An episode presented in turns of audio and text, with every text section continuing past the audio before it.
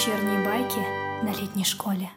Дело было еще тогда, когда меня на летней школе не было, но это одна из моих любимых историй про туалеты, еще с ними связаны. Дело было еще тогда, когда летняя школа находилась рядом с деревней, и в этой деревне, в общем, жили всякие животные, в том числе петухи. И дело было с утра. И если, если вдруг кто-нибудь не знает, э, когда у тебя туалет не э, water а стандартный, классический, а, традиционный, то туда нередко падают телефоны, а также ежи, а, и зубные щетки и так далее. Да.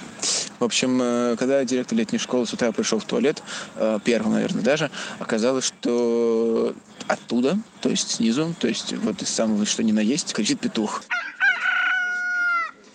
И вот сразу понял директор, что это большая проблема, потому что если петух кричит из дерьма, это значит, что в дерьме скоро будет летняя школа, потому что все мужики из деревни э, скоро придут э, искать петуха, э, и это не метафора, потому что петух, наверное, в деревне один, и он важен, а как бы если он не в деревне, значит, он на летней школе. Если он не в деревне, значит, он в дерьме. Да, и, в общем, дело в том, что директор принял оперативное решение снести туалет и раскопать петуха пока он, собственно, мог кричать. Что и было, собственно, успешно сделано. Прям бензопилой? То есть ты упоминал про бензопилу? Это... Ну, бензопила там, в общем, другой истории, но я не знаю уж как, но оперативно и достаточно эффективно туалет был снесен.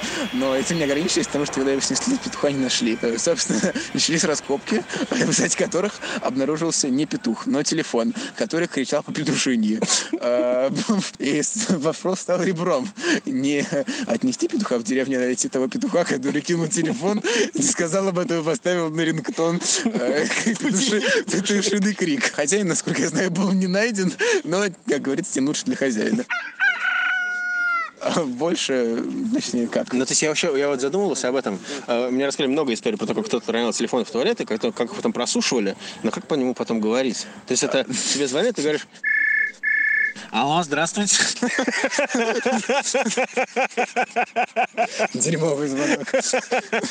Ну да. Это Илья Львов и Андрей Ромашков.